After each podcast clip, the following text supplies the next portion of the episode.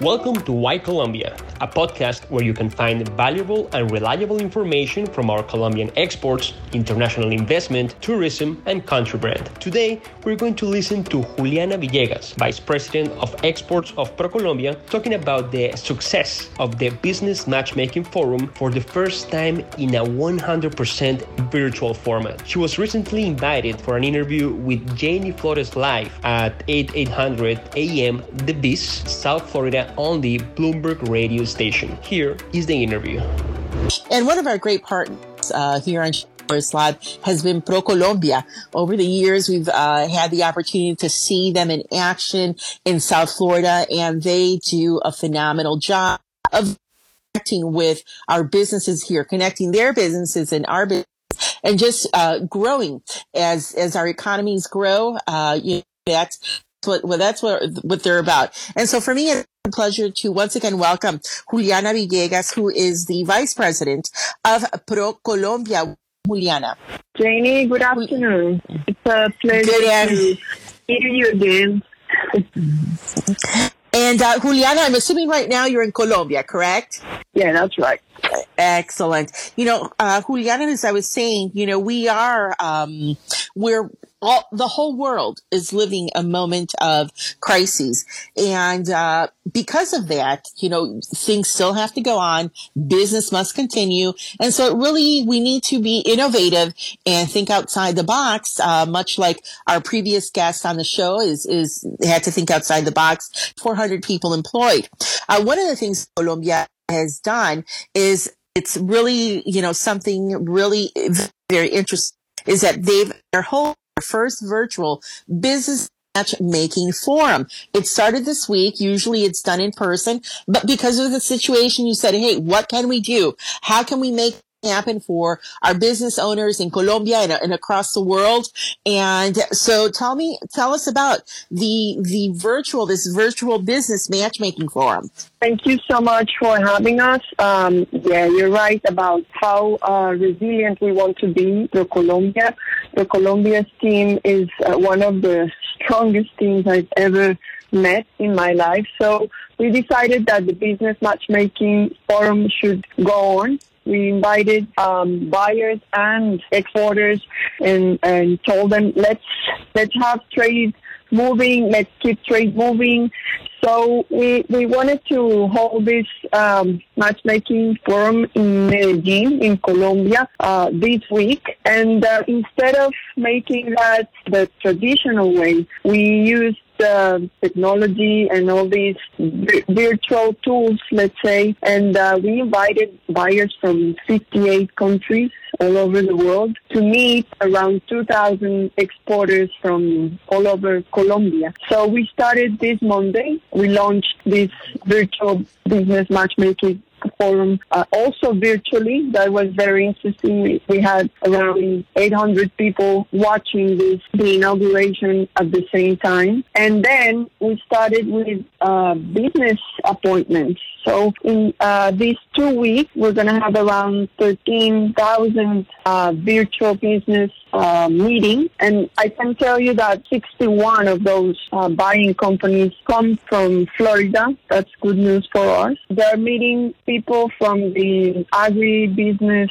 uh, sector, metalworking, chemicals, of course, the fashion industry is there, and of course, Industry 4.0. All the services uh, based in knowledge are present too in this uh, virtual business matchmaking forum. So we decided to go on, and um, uh, we're we're going to be really happy and proud and pleased to share with you all the the results. We're going to have on the 27th of March at the end of this of this great exercise experiment. You can call it so many ways, but it's something really, really positive among all these sad things we're hearing from all over the world. I think it's good to have another topic in our conversations. I completely agree with you and exciting and really uh, congratulations because uh, in spite of what's going on, you uh, decided to continue and to push forward I'm really looking forward to those as well. Well, you know, as I mentioned, uh,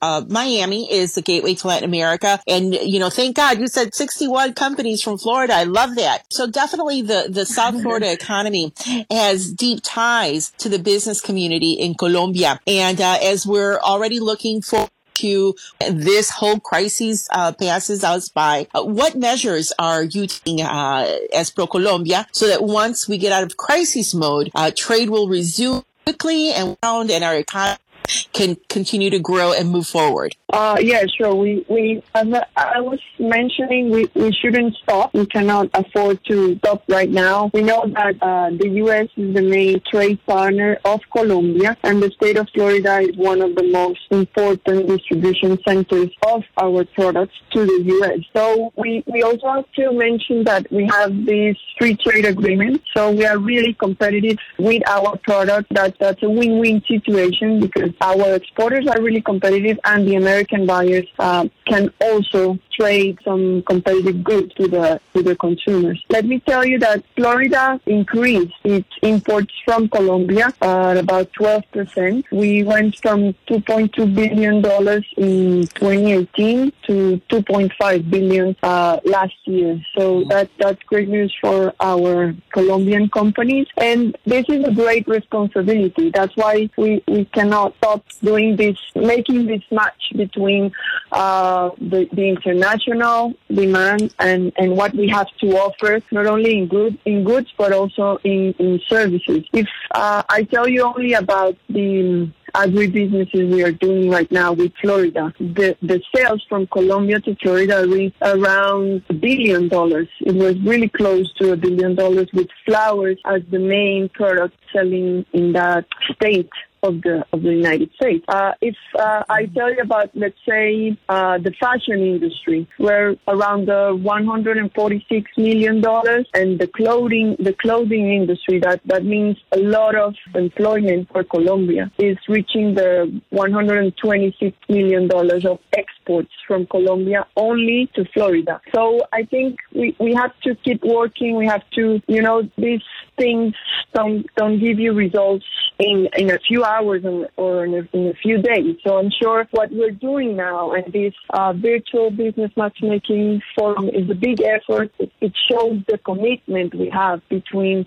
international buyers and Colombian exporters. It has been a great experience because we're learning. Every day is, is a new experience for us from the technology uh, point of view, from the doing business point of view. So you, you're putting together so many cultures uh, through a computer, sometimes only with your cell phone. You're doing this kind of meetings. So uh, I'm sure we can do it. And part of the working plan we're, we're trying to develop in order to uh, respond and, and, and be ready when this crisis just ends. And that's why we, we, shouldn't stop even um, if we have this special situation at the moment. I'm sure that business should go on. I completely agree with you, uh, Juliana, and I'm so glad that you're pushing forward. I think that uh, that's a great uh, that's a great message for all of our audience, all of our entrepreneurs, our business owners here in in Miami, and even if you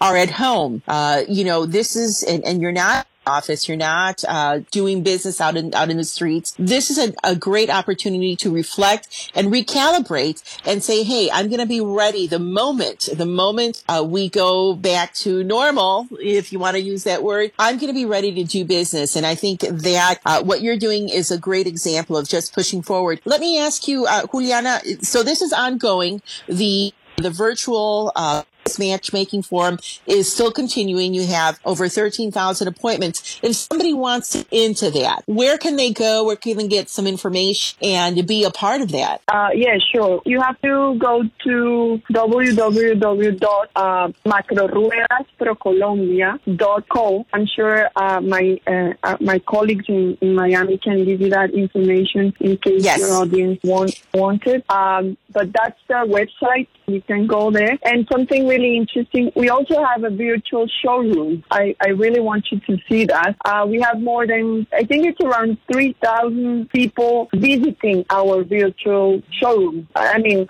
we, we had a, a big effort from the from the team uh, at ProColombia, the, the guys that are in charge of technology and, and all that, and they they put into place a showroom where you can visit what Colombia has to offer, not only in goods, but also in services. And, and it's a, a, great experience as well. You're not physically there, but you can still get to know what these companies are offering and, and, and providing to the world. So that, that's also really interesting.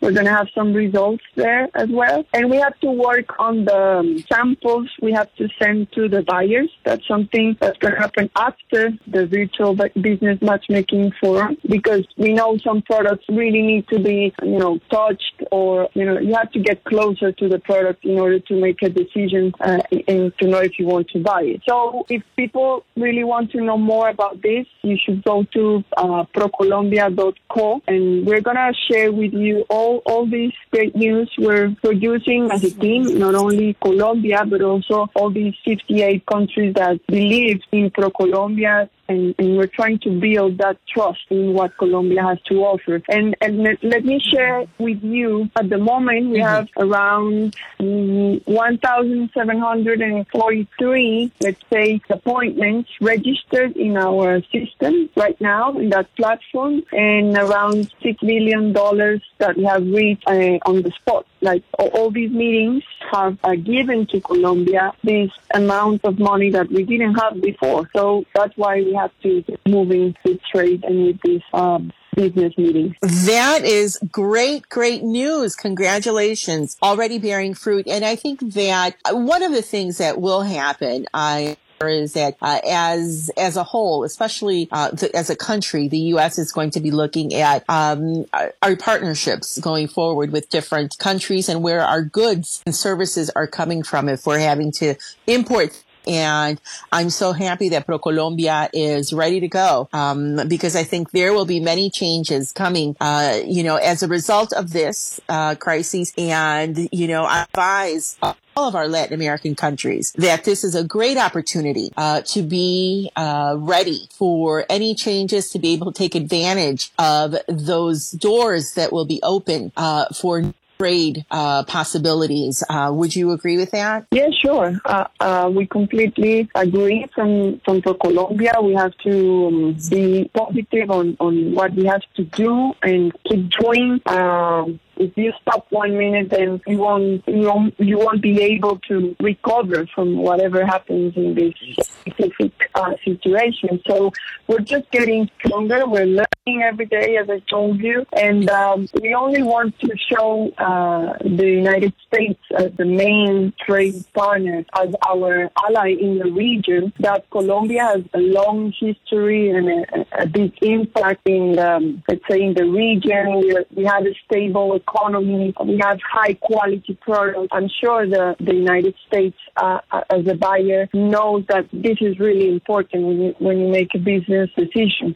Uh, we have qualified, specialized labor that enjoys international recognition. We're really working on that. We want to keep working on innovation, and this is one of those examples. So we're really happy to keep working with the U.S. We're really grateful because the buyer, especially from Florida believe in the in the virtual business matchmaking forum. You know, it's not easy when you're trying to convince people with something they, they cannot see really. So it was great uh, knowing that we counted on that support and that we, we could have them participating actively, even if they had special situations at home or in their offices and they, they had the time to have that conversation with a Colombian exporter. So that was great for us. And we'll just keep working on it. Wonderful. Well, congratulations once again, uh, Juliana, Vice President of ProColombia. We're so happy that you were able to join us on the show today, uh, especially in light of the situation. I hope that uh, you are staying at home and that you're taking care of yourself and, you know, washing your hands and doing all the other things that, that we're supposed to do now in this, uh, in this new uh, moment that we're living. But thank you once again and congratulations. And we look forward to hearing the results of this great uh, Innovation, the virtual business matchmaking forum that is currently going on right now. Thank you so much. Thank you so much for having us, and it's a pleasure for us at ProColombia to share with you all this great news we're building together. Yes, we are. Well, so that was really interesting.